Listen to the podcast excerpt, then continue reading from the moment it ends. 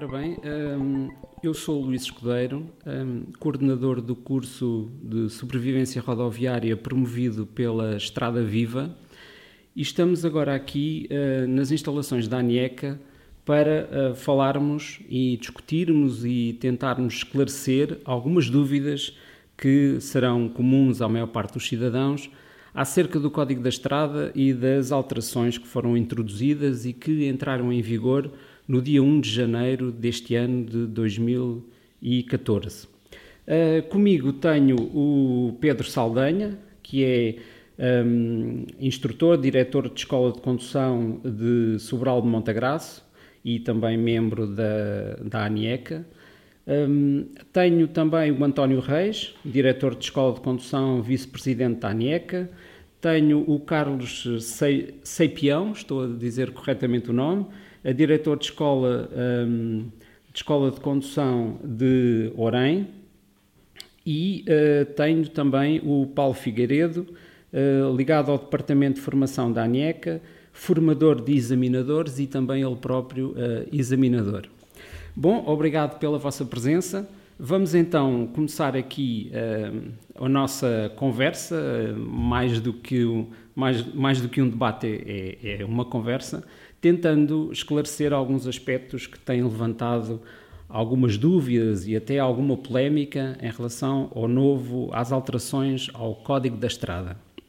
Eu começaria por dar aqui a palavra ao António Reis, vice-presidente da ANECA, eh, para caracterizar em termos genéricos eh, quais são as alterações que este, este, este novo decreto-lei vem introduzir ao Código da Estrada.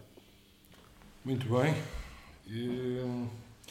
Antes da caracterização, portanto, antes da caracterização propriamente dita, eu direi que este diploma apenas quis, e, porque, porque assim aparece na opinião pública, como sendo um suporte para uma integração mais denominadora dos ciclistas na rodo, na, no, no, espaço rodoviário. Portanto, esta é a caracterização, porque eh, ou há efetivamente algumas alterações, mas no nosso ponto de vista, as alterações não tiveram uma, uma, um conhecimento, porque as sessões até agora apresentadas foram insípidas e desconhecidas da família rodoviária nacional. Parece-nos que foram até totalmente inexistentes para a família rodoviária externa. Isto é, não se deu conta de um conveniente preparo formativo junto dos agentes fiscalizadores e da formação, em especial para permitir uma divulgação formativa. Pelo contrário, fez-se uma intoxicação da notícia. Recordo que o diploma foi publicado em setembro e só agora falamos nele. A grande maioria dos condutores ainda não teve a oportunidade de assistir a ações de esclarecimento a diversos espaços do debate, designadamente recorrendo a um voluntariado das escolas de condução, que poderiam ter tido um papel de ponte e esclarecimento programado e curricularmente mínimo para um standard e, em especial, um feedback dessas ações. Parece-me que motivou-se um crescente aumento de painéis de opinião pelas redes sociais, que na sua maioria são desajustadas e formaram corredores atolados de informações contraditórias ou erradas ou, no mínimo, confusas. Parece-me que não houve até hoje um esclarecimento transversal que simultaneamente chegasse aos formadores, aos fiscalizadores e aos avaliadores dos novos condutores. Infelizmente, cada interpretação singular a sua sentença. Falou-se de rotundas e não esclareceu a raiz do substrato da linguística rodoviária. Pouco ou nada se ouviu falar nos médias de outras alterações que surgiram no novo Código da Estrada pela ausência da comunicação ou do seu esquecimento, esse, isso poderá criar situações desagradáveis no ambiente rodoviário e alguns deles já, eu já vi, já vi um acidente exatamente provocado por falta de comunicação. Neste parâmetro, podemos incluir aquilo que, a meu ver, deveria ter sido esclarecido e ainda não foi, e tem interferência na convivência rodoviária. Ou seja, retirar o uso ou dispensa de utilizadores dos avisadores, dos avisadores sonoros e luminosos. O artigo 64. Não foi esclarecido devidamente que o artigo 64 agora dispensa, dispensa a utilização dos sinais sonoros e luminosos em marcha de urgência. Ou seja, o condutor habitual não está preparado para coabitar numa situação dessas. Não se falou até agora da condução sem as condições de luminosidade da viatura em condições plenas, o artigo 62. Ou porventura também o transporte de mercadorias perigosas, o artigo 61. Não se falou até agora do transporte de carga, artigo 56. Como disse, temos falado nas rotundas sem esclarecer a raiz do subtrato. Mas juntando a estes, não se falou na condução de veículos animais, artigo 11, em articulação com o artigo 30. O regime sancionatório, a responsabilidade das infrações, o teste da contraprova, contraprova a delegação de competências às câmaras municipais. Quem é o locador, quem é o locatário, quem é o responsável, quem tem que identificar o condutor. Isso não foi esclarecido à opinião pública. Parece-nos que se deve esclarecer e identificar a utilização de aparelhos de forma continuada, suscetíveis de prejudicar, prejudicar o trânsito, ou seja, o artigo 84. Primeiro, estava devidamente identificado que era o uso do telemóvel. Neste momento, é qualquer aparelho que possa perturbar o, a normal atenção a dedicar ao trânsito. Os meus colegas irão, com certeza, abordar isso. Hum, não houve esclarecimento sobre a segurança e proteção dos ciclistas versus condutores de Segway ou trotinetes. Não nos explicaram até agora como é que é possível que se obrigue, haja a obrigatoriedade do uso do capacete para os Segways e trotinetes e a dispensa para os ciclistas. O artigo 82 versus condução de velocípedos equipados, equiparados a, a peões. É importante que se aborde isto e que se faça convencer na formação. O uso dos coletes refletores. Ninguém fala sobre as alterações que houve no artigo 88, pequenas, mas muito importantes para a segurança rodoviária. A dispensa dos discos identificadores dos limites de velocidade, artigo 28. A sinergia entre o ultrapassado e o ultrapassar. Estou-me a recordar aqui das condições do artigo, do, do artigo 32 e do artigo 38, mas especialmente do artigo 38, sobre a questão de um metro e meio. Como é que se define milimetricamente? Não se pode definir essa situação. Mas também nós não nos podemos esquecer que existem bermas e passeios que no interior do país são bermas, passeios, caminhos públicos, caminhos agrícolas e espaços rodoviários. Portanto, esta explicação, é a prioridade dos veículos de tração animal perante os velocípedes. Uh, isto não está explicado na, na, na, na, família rodoviária. É importante e espero que, de facto, nós possamos aqui contribuir, portanto, com os nossos conhecimentos técnicos, para melhorar aquilo que até agora ainda não foi, a meu ver, feito. Porque não basta publicar uma lei, não basta haver um consenso político para estarmos satisfeitos. É preciso que haja consenso rodoviário e é preciso que antes do regime sancionatório tenha havido formação. Isso parece-me que não houve. Ora bem, então por esta, uh, por esta declaração inicial, vamos chamar-lhe assim, um, parece que uh, a ANIECA não foi consultada na, nas alterações que foram promovidas ao, ao Código da Estrada, ou, ou, não, ou sim? A ANIECA foi consultada, a ANIECA apresentou soluções agora e apresentou alguns cuidados. Agora é evidente que num regime uh, de, de debate político muitas vezes funcionam os consensos políticos e não, não, não se preocupam com os consensos técnicos. E parece-me que aqui a Assembleia da República daqui a uma temporada terá que retificar algumas situações dessas. Ok, muito bem. foram aqui levantadas já, já várias questões. Uh, poderemos começar, uh, se calhar, pelos, pela questão, uh, as questões ligadas aos, aos ciclistas, não é? Este, estas novas alterações ao Código da Estrada trazem muitas novidades em relação aos ciclistas. o Pedro Saldanha pode-nos esclarecer um bocadinho sobre, caracterizar em termos genéricos, quais são essas alterações e quais as implicações para o utente?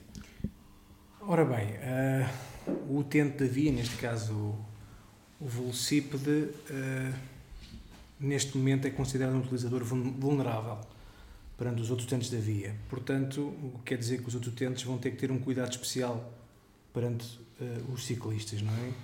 Uh, a grande alteração que, que ocorreu foi a possibilidade de o velocípede circular a par. Portanto, dois ciclistas circularem a par numa via pública, desde que haja condições para tal.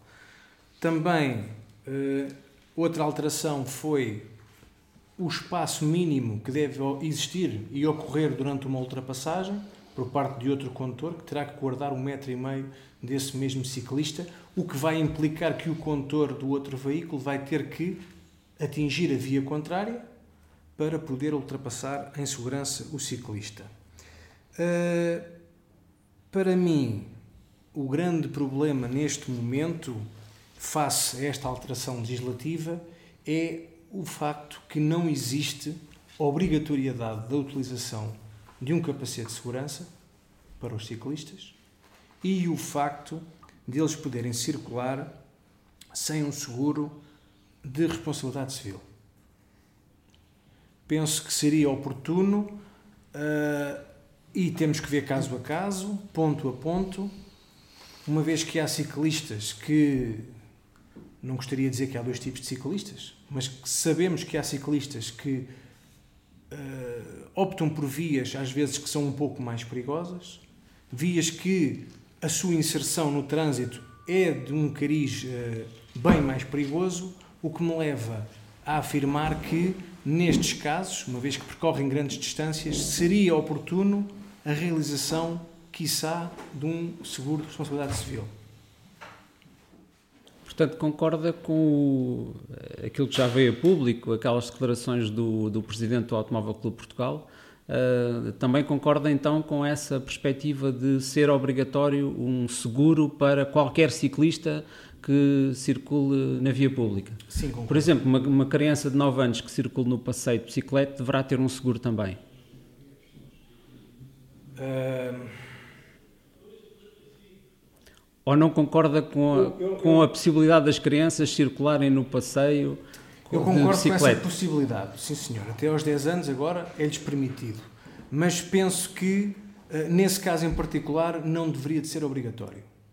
Mas sim para os, os ciclistas que frequentem a via pública eh, e que estejam inseridos no, na, na, na rede rodoviária nacional.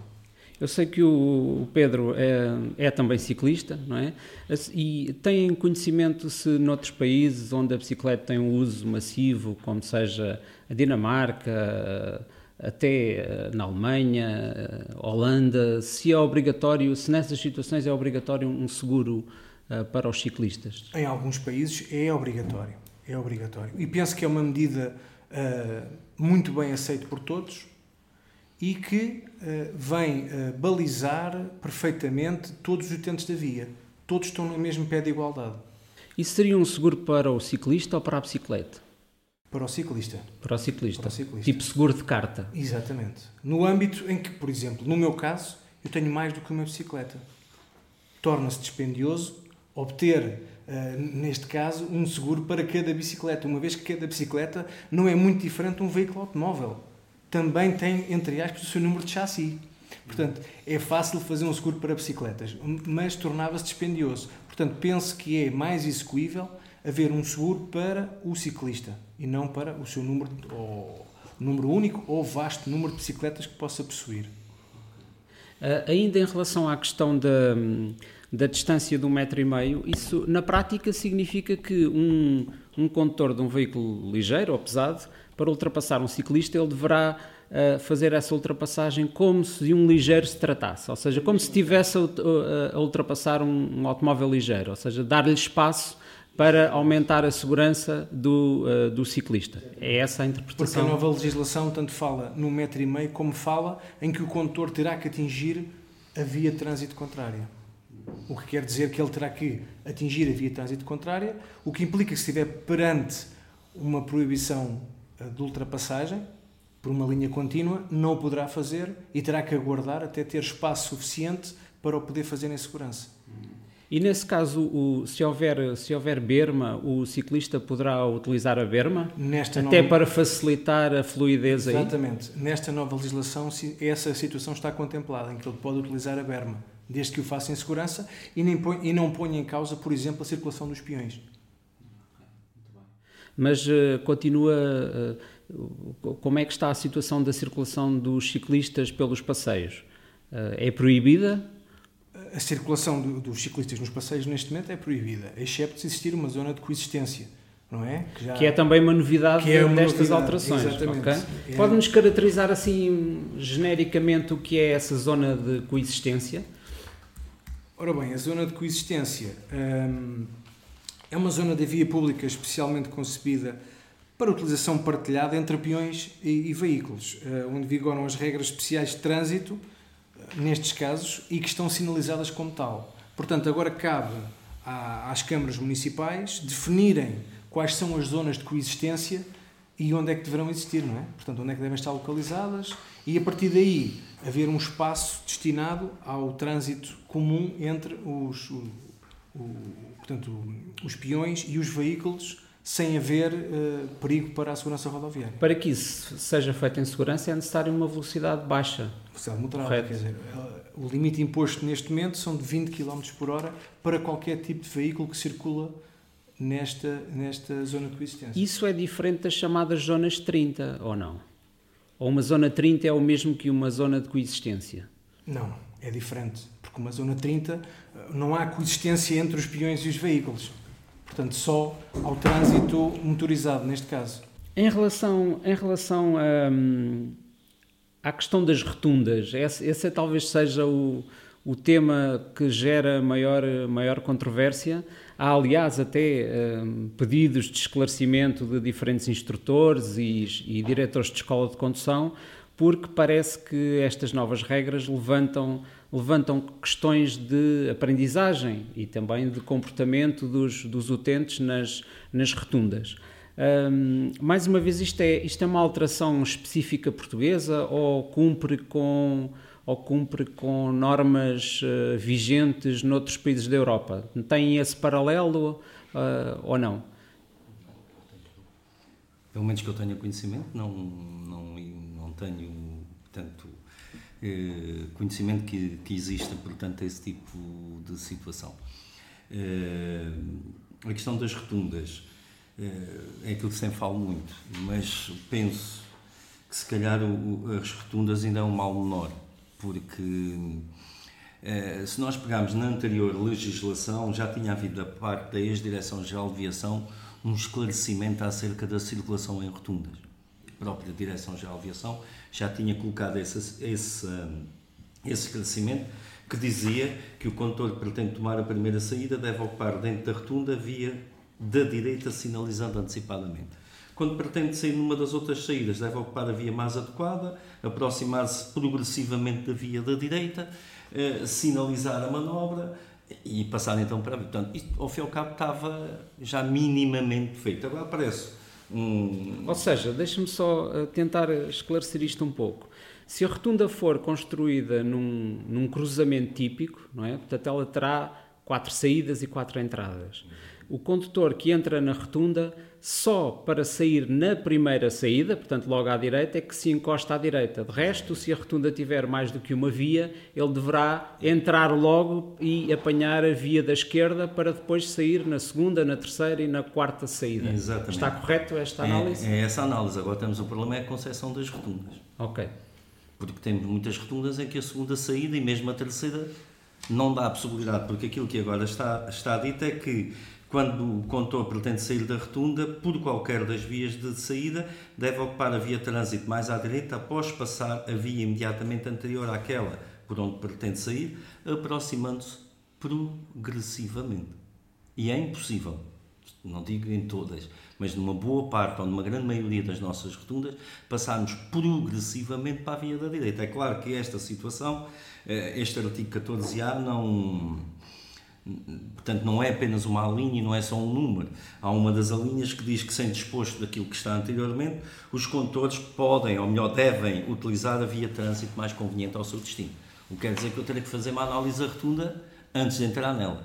Aquilo que, em termos. Essa análise mais conveniente deixa então alguma margem de manobra para a interpretação. Deixa, é, é isso? Deixa. Vem, vem limitar um pouco aquela situação que havia os condutores que faziam as rotundas todas por fora sempre pela via da direita. Aí chegamos à conclusão que com esta nova legislação é impossível, porque foi eliminado um, um, um número do artigo 14 que dizia que na, na roturas situadas dentro ou fora das localidades, o condutor podia tomar a via trânsito mais conveniente ao seu destino. Isto foi eliminado.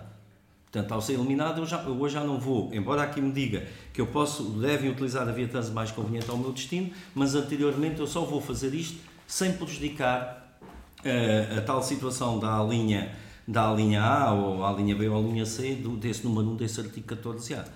Porque eh, quando nós olhamos para este novo artigo das rotundas, primeiro começamos logo com uma situação em que nos diz que eu, ao entrar na rotunda, eu tenho que ceder passagem aos veículos que nela circulam, qualquer que seja a via por onde o faço. Ora, nós temos rotundas com 3 e 4 e 5 vias de trânsito afetadas Portanto, dentro da rotunda, eu se tiver um condutor na via mais à esquerda e eu pretendo entrar dentro da primeira para sair logo na primeira saída, mesmo não interferindo com a trajetória do outro condutor, não sei até que ponto eu posso entrar, porque eu aqui sou obrigado a ceder passagem. É claro que ele vai por dentro, eu não sei onde ele vai sair, tenho aqui, logo aqui um pequeno problema, não é? Então parece Entre... que os problemas surgem especialmente nas rotundas muito pequenas e nas rotundas muito grandes, aquelas que têm várias vias não é? E aquelas que em são... Termos, nas grandes, mais o termos da prioridade independente da via onde transito. É claro que, que onde eu, quando eu percebo que um condutor, com esta nova legislação, o que é que aqui vem a aparecer? Vem a aparecer que o condutor pretende sair da rotunda tem que se aproximar progressivamente da via da direita. Logo, se ele vai na via da esquerda, ele não vai sair da rotunda. Portanto, isto aqui também vai eliminar uma situação que era alguns condutores cortarem a rotunda à direita. Portanto, irem na via da esquerda e saírem à direita. Hoje, com esta nova legislação, isto não é permitido, porque eu tenho que me aproximar progressivamente da via da direita. Eu penso que o grande problema eh, que nós temos em termos de estudo é mais nas rotundas pequenas, em termos da proximidade das saídas. Porque algumas rotundas são de tal maneira, as saídas estão de tal maneira próximas, que nós temos podemos dizer que é impossível entrar para a rotunda para imediatamente sair para a direita. Não conseguimos fazer isso. E então aí teremos que analisar e teremos que que entrar, portanto, por fora, digamos assim, apesar de queremos sair na, na segunda saída, digamos assim. Tem, tem, temos esta, esta situação.